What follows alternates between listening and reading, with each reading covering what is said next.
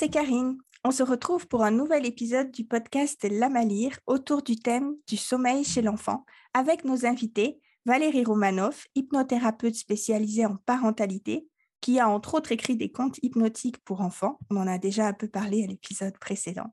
Et puis notre deuxième invité, on retrouve aussi Jacqueline Bancardino, psychologue et psychothérapeute spécialisée dans le domaine de la parentalité et de l'enfance, qui a créé une formation en ligne Dors bien Girafon. Bonjour à vous deux. Bonjour. Bonjour Karine. Alors aujourd'hui, on va aborder un problème qui use vraiment les nerfs des parents, faut le dire. que faire quand l'enfant ne veut pas aller se coucher? Est-ce qu'il y a un âge à partir duquel ça arrive? Un âge à partir duquel l'enfant dit non, je ne veux pas aller me coucher? Je pense qu'il n'y a pas euh, vraiment d'âge. Euh, c'est plus lié euh, vraiment au développement de l'enfant et aussi notre propre interprétation de ce qui est normal et ce qui n'est pas normal euh, dans le sommeil et dans l'endormissement de l'enfant. Euh, justement, euh, c'est quelque chose qui est très fréquent et euh, je pense que c'est très très clair. Ça nous montre que le sommeil est évolutif, euh, ce n'est pas figé. Donc euh, ces petites périodes où c'est, il y a des périodes où c'est plus facile, il y a des périodes où c'est plus difficile et puis ça revient. Et on pense que c'est un problème que l'enfant il a depuis toujours, mais euh, en fait, non, c'est juste un enfant qui évolue. Et donc, le sommeil, il évolue avec lui. Et euh, dans notre société aujourd'hui, on a beaucoup d'attentes enfin, qui ne sont pas réalisables euh, vis-à-vis du sommeil parce qu'on a besoin que l'enfant y dorme, parce qu'on a besoin d'aller travailler. Et donc, on a besoin de dormir aussi. Et donc, je pense que le problème, c'est plus dans les attentes qu'on a plutôt que l'enfant. Ce n'est pas l'enfant qui a un problème de sommeil. Euh, L'autre jour, j'ai vu justement euh, passer un, un article, c'était pas un article, c'était quelque chose, voilà, un petit écrit sur Internet, je ne sais pas, je n'ai pas trop fait attention, mais qui disait que plus de 80% des enfants euh, actuellement avaient un problème de sommeil.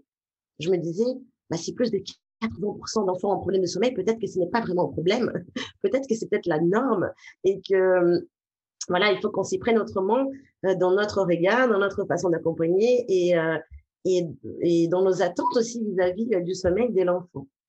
Et donc, oui, c'est très fréquent, mais je dirais que ce n'est pas vraiment un souci, mais c'est quelque chose qui est inscrit euh, dans l'enfance et euh, qui, voilà, les enfants, ils ont besoin de notre aide euh, pour pouvoir traverser euh, plein de plein de petites choses dans leur développement et forcément euh, ces petites choses-là, elles vont impacter le sommeil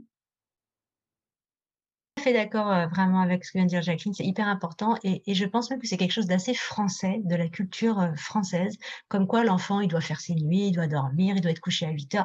Il y a plein d'autres cultures, il y a plein d'autres pays même qui sont proches, très proches de, nous, où ça se passe pas du tout comme ça, où l'enfant, il est, le bébé, je parle des bébés là, il est, il est dans la maison, il, il se couche pas, il dort avec la famille qui est là et qui vit, et il y a du bruit, il y a de la lumière, et l'enfant, à un moment donné, il s'endort et c'est normal, il n'y a pas cette espèce d'injonction il faut le coucher euh, pour qu'il dorme, pour qu'il fasse des nuits entières, il faut qu'il fasse ses nuits dès le retour de la maternité ou même avant, il faut déjà qu'il commence à avoir complètement sa nuit avant même d'être né. Enfin, à un moment, ça devient complètement absurde. Donc, en effet, il y a des problèmes qui sont pas des problèmes, qui sont juste des choses normales en fait. C'est normal euh, que que ce soit pas simple ou que ce soit pas ce à quoi on s'attend, parce que ce à quoi on s'attend souvent n'est pas normal. C'est nos attentes qui sont pas normales en fait ça, c'est vraiment important de le souligner et je te remercie Jacqueline pour avoir pointé ça parce que c'est quelque chose qui inquiète beaucoup les parents de dire mon enfant, il, il, il, se couche pas assez tôt, il se couche pas assez bien, il fait pas assez ses nuits, il fait pas. Et tout ça, c'est non, c'est peut-être tout à fait normal. Après, dans la question euh, à quel âge ça arrive, c'est quand la question c'est mon enfant ne veut pas se coucher, il y a des parents qui dès, dès trois mois ils peuvent dire mon enfant ne veut pas dormir, mais est-ce qu'il veut pas? Ou est-ce qu'il peut pas? Ou est-ce qu'il n'y arrive pas? Ou est-ce que c'est pas le moment? Ou est-ce que c'est pas euh, ou est-ce qu'il a besoin d'autre chose avant d'y aller que c'est pas forcément une volonté de sa part? Et là, on peut se poser vraiment la question de l'interprétation qu'on fait de cette euh, absence de sommeil ou absence d'endormissement. Est-ce que c'est euh, lui qui ne veut pas le faire? Parce qu'il veut nous embêter, parce qu'il veut euh, euh, pas nous lâcher, parce qu'il veut nous pourrir notre soirée, parce qu'il veut tout ça, euh, ou pas du tout. Et c'est dans le je ne veux pas. Donc après, il y a un âge où en effet, l'enfant va dire je ne veux pas parce qu'il va parler. Donc là, on va pouvoir dire en effet, là, il veut pas. Donc on va pouvoir se poser la question pourquoi? D'accord. Je, reviens sur quelque chose que vous avez dit toutes les deux. Et cette phrase, moi, qui me fait vraiment sourire pour les bébés, justement, où, finalement, j'allais dire, on met déjà la pression aux parents et aux mères en particulier. Est-ce qu'il fait ses nuits? Et, j'avais lu, euh, je crois, sur Instagram, euh, une réponse, mais très pertinente, où la mère avait dit, oui, il fait ses nuits. C'est juste que ces nuits ne correspondent pas à mes nuits, au rythme de vie que j'ai l'habitude d'avoir, moi, dans la société. Et j'étais aussi très d'accord avec ce que tu as dit, c'est quelque chose finalement à apprendre, comme marcher ou comme se tenir bien à table et manger proprement, c'est pas inné. un enfant, je pense, quand il naît, quand il grandit, euh, c'est ses besoins qui priment. Toute l'éducation et toute l'évolution jusqu'à l'âge adulte, c'est arriver à trouver un compromis entre ses besoins et le rythme que la société euh, demande. Exactement, exactement, c'est ça. C'est cet équilibre-là qui, qui, est bon de trouver sans se mettre la pression en tant que parent, sans mettre la pression à son enfant. Et c'est là toute la difficulté, c'est d'arriver justement à trouver, c'est toujours une question d'équilibre, toujours, toujours. Exactement, euh, je me permets de rebondir là-dessus parce que dans notre épisode, on a parlé des temps de sommeil. Donc effectivement, les enfants, ils ont un besoin d'un certain temps de sommeil, mais pas forcément d'heures d'affilée. Et d'ailleurs, quand on parle de faire ses nuits, c'est très pertinent la réponse que cette personne a donnée, euh, euh, Karine, parce que si on parle euh, vraiment dans le langage courant, faire ses nuits, c'est faire nos nuits, mmh. c'est dormir comme nous on voudrait. Alors que dans, enfin, en santé intégrative, quand on étudie le sommeil, vraiment, faire ses nuits, ça veut dire dormir cinq heures d'affilée, en journée ou en nuit. Ah, c'est complètement différent. Hein. complètement différent. Donc, c'est nos attentes, encore une fois, qui ne sont pas spécialement euh, en accord avec la réalité euh, du bébé et de l'enfant. C'est ça. Alors, maintenant, pour aborder, euh, comme tu disais, Valérie, tout à l'heure, pour les bébés, c'est clairement un autre sujet. Mais quand l'enfant grandit et qu'il manifeste clairement et qu'il le dit, je ne veux pas aller me coucher, alors comment on fait? Comment on réagit finalement pour aider son enfant, comment on fait aussi euh, peut-être pour ne pas perdre patience si ça se reproduit très souvent et euh, comme on a dit qu'on est parents et on veut une soirée, on veut un moment tranquille à soi. Et oui, oui, c'est tout un problème. Alors, euh, ça peut être intéressant de d'enquêter un peu pour savoir qu'est-ce qui fait qu'il veut pas aller se coucher. Qu'est-ce qui l'embête dans le fait d'aller se coucher? Est-ce qu'il a peur de quelque chose? Donc, euh, ça, je crois qu'on pourra le voir peut-être un peu plus tard.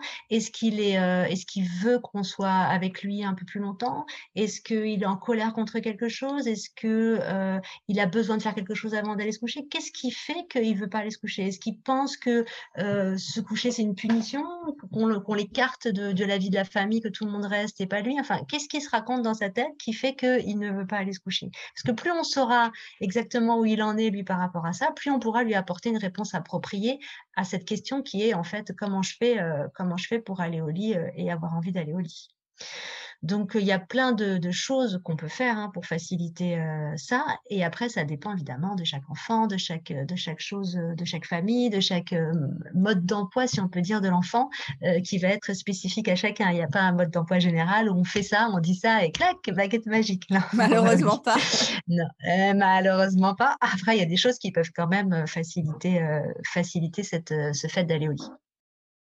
Et du coup, ça m'amène à parler de ton deuxième livre, euh, Valérie, Les histoires magiques du soir, 15 récits fantastiques pour aider son enfant alors à bien grandir, euh, mais aussi finalement, euh, en tout cas dans mon cas, on s'en est servi beaucoup comme histoire du soir pour justement trouver ces clés ou les raisons pour lesquelles ma fille ne voulait pas aller se coucher et, et s'endormir. Oui, parce que, en fait, une des, choses principales dont l'enfant a besoin pour dormir, c'est de se sentir en sécurité. Parce qu'en fait, quand il s'endort, il se sépare de nous, il se sépare de ses parents, il est tout seul dans son lit ou tout seul dans son sommeil, en tout cas. Et donc, il a besoin de se sentir en sécurité. Donc, quand l'enfant est petit, on peut le bercer, on peut le câliner, on peut faire toutes sortes de choses pour qu'il se sente justement euh, en sécurité dans cette séparation. Et plus l'enfant grandit, plus cette sécurité, elle, va avoir besoin d'autres choses pour pouvoir euh, être bien euh, intégrée à l'intérieur. Donc ces histoires, euh, c'est marqué sur la couverture pour bien grandir, ça veut dire en fait pour faire face à toutes sortes de difficultés que l'enfant peut rencontrer dans sa journée, que ce soit à l'école ou ailleurs. Ça peut être des peurs, ça peut être de, de la tristesse, ça peut être des choses qui lui arrivent et avec lesquelles il ne sait pas forcément comment réagir. Et dans ces histoires, en fait, ces histoires, elles mettent en scène deux personnages. Donc, il y a une petite fille qui s'appelle Jeanne et qui a un poisson rouge dans sa chambre qui s'appelle Igor. Et ce poisson, il est magique parce que non seulement il parle, mais il vole et il l'emmène dans toutes sortes de pays, euh, vivre toutes sortes d'aventures où elle va rencontrer euh, différentes personnes qui sont confrontées à différents problèmes. Et grâce à elle et grâce à son poisson magique, ils vont trouver des solutions et des idées pour pouvoir se sortir de toutes sortes de difficultés. Donc, en lisant ce livre, pendant qu'il écoute euh, ces histoires, l'enfant va, va se rendre compte, sans se rendre compte, de façon inconsciente, en fait, c'est à ça aussi que sert l'hypnose, parce que c'est des histoires hypnotiques, à se rendre compte qu'il a en lui toutes les ressources dont il a besoin pour pouvoir faire face à toutes sortes de choses qui, peuvent lui arriver. Et donc, il va se sentir plus fort, plus puissant, euh, plus capable, et donc ça va le rassurer. Et ça va contribuer à faciliter le sommeil, puisque pour pouvoir s'endormir, il faut être rassuré, il faut se sentir rassuré en sécurité. Donc ces histoires, euh, d'après les retours que j'ai des, parents, ils me disent que les enfants sont, fans de ces histoires parce que justement, ils doivent sentir quelque part, sans que ce soit dit à aucun moment, qu'ils ont euh, ces ressources-là en eux, qui, sont déjà capables, même s'ils sont petits, euh, sans leurs parents, de pouvoir trouver eux-mêmes des solutions, des idées, des façons de faire auxquelles ils n'avaient pas forcément pensé au départ et qui sont déjà là. Et donc, ils ont tout ce qu'il faut pour tout, pour pouvoir dormir, pour pouvoir euh, vivre, pour pouvoir grandir, pour pouvoir affronter des choses et pour pouvoir évidemment euh, s'endormir facilement comme quelque chose de vraiment très facile. Moi, j'ai trouvé avec ma fille que ça lui donnait de la confiance en fait. C'est ça, exactement. Capital dans l'éducation d'un enfant. C'est ça, parce que souvent, en tant que parent, on a l'impression qu'on doit être là pour rassurer l'enfant. Donc, des fois, quand l'enfant a peur, ne veut pas se coucher, on lui dit, mais je suis là, euh, t'inquiète pas. Si l'enfant, euh, je sais pas, quelque chose, lui dit, je suis là. Et bon, alors, ça veut dire que si on n'est pas là, à ce moment-là, qu'est-ce qui se passe? Et la nuit, on n'est pas là. Alors, il fait comment? C'est à double tranchant, hein? C'est ça. Il nous appelle, il nous réveille, il vient nous chercher parce que c'est nous qui lui apportons euh, quelque chose. J'entendais l'autre jour une maman qui me disait que sa fille, elle avait, du mal à se passer d'elle euh, aussi bien pour dormir que pour la nuit. En fait, souvent, quand elle était petite, elle lui disait, tu sais, euh, maman mange les loups. Et donc, si sa, sa, fille avait peur des loups, elle savait que sa maman allait les manger. Mais si sa maman n'est pas là, elle fait comment, elle, euh, face aux loups? Donc, c'est vrai qu'on a tendance à dire ça, hein, c'est naturel, mais que peut-être ça peut être intéressant de montrer à l'enfant que lui-même, il peut faire des choses tout seul. Et c'est vrai, parce que c'est souvent les enfants qui ont la solution, euh, plus que leurs parents, et que donc plus on leur montre ça et plus ils le comprennent, et plus ils ont confiance en eux, et plus euh, ils vont vers le sommeil facilement parce que justement ils sont rassurés. Alors tu me confirmes que ce livre euh, existe en format audio? Alors oui, il existe en format audio et il existe aussi maintenant, ça vient de sortir en format CD. D'accord. Parce que parfois l'audio, les audios, ben, il faut un, système de MP3 ou un téléphone ou quelque chose. Donc pour les, pour les parents ou les enfants qui ont des, lecteurs CD dans la chambre, ça peut être euh, ben, encore plus simple de pouvoir mettre le CD et, puis de laisser l'enfant s'endormir. Donc parfois il y a des parents qui lisent par exemple une histoire et si l'enfant s'est pas endormi pendant l'histoire, ils mettent une deuxième histoire après euh, à l'écoute. D'accord. Pour poursuivre le, le cheminement vers le sommeil. Et j'ai découvert aussi récemment, arrête-moi si je me trompe, il a aussi été traduit en allemand, c'est ça? Oui, il a été traduit en allemand, c'est Je vais l'acheter pour que mon mari puisse le lire à ma fille aussi. Comme elle est bilingue, ça sera parfait. ah bah c'est super. Jacqueline, je crois que tu as un livre aussi à nous proposer euh, pour, euh, pour aider les enfants à s'endormir, que tu utilises toi-même? Oui, c'est un petit livre euh, que j'utilise moi-même. Du coup, euh, on est euh, là sur les tout petits, au lit, petit lapin. Et euh, moi, pour le coup, l'allemand, je parle pas du tout. Et je pense que ça se prononce comme ça, je sais pas. Mais Georges Mull. On mettra les références dans le podcast de toute façon. Alors, ce petit lapin a l'air trop mignon. Oui, c'est un petit lapin trop mignon qui fait un câlin à son coussin. Et moi, ce que j'aime dans ce livre, c'est que il est chaque page, il a une dizaine de pages, peut-être un peu plus et chaque page, elle est interactive. Donc, l'enfant, il fait quelque chose pour interagir avec le lapin. Donc d'abord, le lapin, il est de dos et puis euh, on va tapoter l'épaule pour que le lapin se retourne. Donc on dit bonjour au lapin. Et euh, à chaque page, on va l'amener, euh, on va amener le lapin à, donc par exemple, mettre son pyjama, euh, défroisser son coussin, on va lui faire un bisou. Enfin, on va, l'enfant, il va, enfin, dire des mots clés. Enfin, il va utiliser euh, le, le support livre, mais aussi lui-même. Va taper des mains. Enfin, c'est un livre qui, qui donne un peu le pouvoir à l'enfant justement euh, de faire dormir, d'aider ces petits lapins à dormir. Et donc jusqu'au moment où il y a un petit euh, un petit euh, Un interrupteur? Un interrupteur, merci, euh, que l'enfant il va donc du coup éteindre la lumière et donc euh, dire bonne nuit au lapin qui dort déjà. Et je trouve que c'est super intéressant parce que là, ce n'est même pas une question de s'identifier, mais vraiment euh, d'être dans la position euh, un peu de, parent qui aide l'enfant à dormir. Et donc du coup, il aide ce petit lapin à s'endormir. Il est acteur dans ce processus et je trouve que ça apporte cette petite pierre au cheminement de l'autonomie et du fait que ah bah moi je peux aider le lapin à dormir. Donc du coup, voilà, mon, mon père, ma mère, il peut m'aider aussi à dormir avec ces petits euh, ces petits gestes qui sont assez simples. Donc, encore un câlin, un bisou, on tire la couette, on éteint la lumière, on se dit bonne nuit, et ben voilà. Ça ne se résume pas à ça, mais je pense que c'est un petit livre très intéressant. C'est un moment euh, ludique. Euh, L'enfant, en général, il est content de le faire. Et euh, je conseille pour les parents des petits. Merci.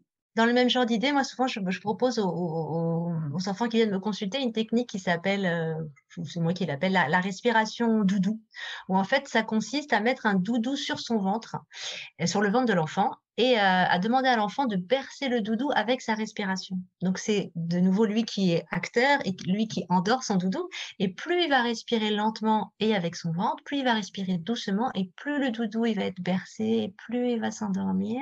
Et en veillant à ce que son doudou il s'endorme bien, bah, naturellement cette respiration qui est la respiration du sommeil, la respiration ventrale, ça va amener l'enfant vers le sommeil. Donc lui il est concentré pour endormir son doudou, donc il pense pas à lui à s'endormir et en même temps euh, ça l'endort. Donc ça le, met, ça le met dans cette position justement de pouvoir qui est très importante euh, pour que justement il puisse prendre en main quelque part euh, son propre sommeil en s'occupant de celui de son doudou. J'adore. Super comme astuce. Alors je vais rebondir aussi sur euh, cette idée de livre interactif que tu as mentionné.